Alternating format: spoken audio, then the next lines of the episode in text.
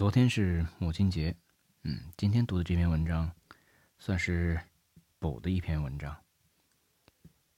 这篇文章题目是《慈母倚堂前，不见萱草花》。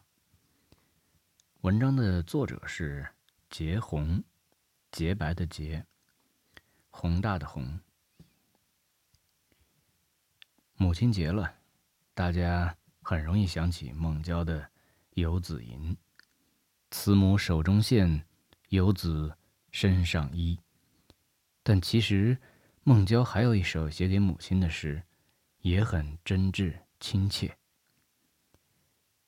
这首诗的题目是《游子诗》。萱草生堂阶，游子行天涯。慈母倚堂门，不见萱草花。读到这首诗，就想起我的母亲。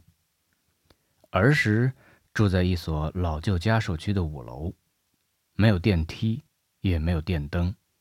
为了送我去上跳舞班，母亲每天早上五点起床，打着手电筒，一边牵着我，一边小心翼翼地摸着扶梯下楼，穿过长长的楼道和小巷。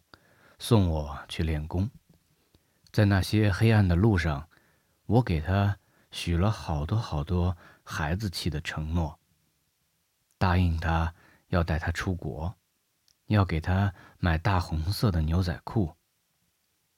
后来，我上大学，他与父亲分开，一个人住在那个家属区的老房子里。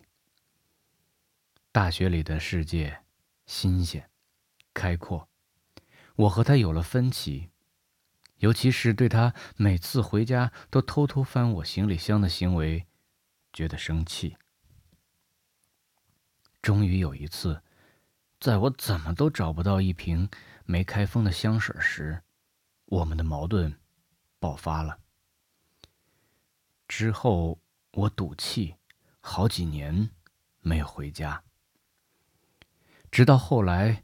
出了国，在国外遇到了挫折，想起年少时慈母倚堂门的情景，又想起年少时答应给他买大红色的牛仔裤的承诺。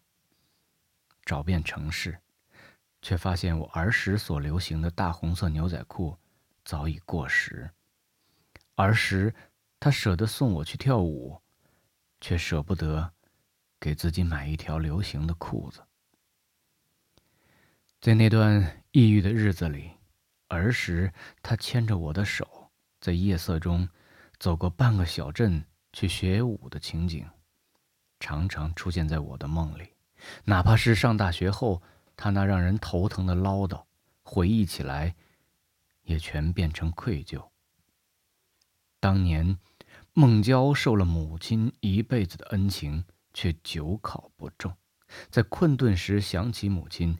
大概和我是一样的心情吧。在孟郊的诗歌里，自己离家多年，萱草花开了又谢，游子仍然没回来，母亲倚在门前，满眼都是自己的孩子，怎么还看得见堂阶前的萱草花呢？事实上，直到诗人五十岁。好不容易当了个小官才把母亲接到身边。日子还是过得贫穷困苦，也没能好好回报。对我来说，也是一样。儿时在去舞蹈班时走过的黑暗的路上，给母亲许过的承诺，一向都还没有实现。真的就如孟郊所说。谁言寸草心，报得三春晖。我们的一生，对他所欠下的，怎么还得完呢？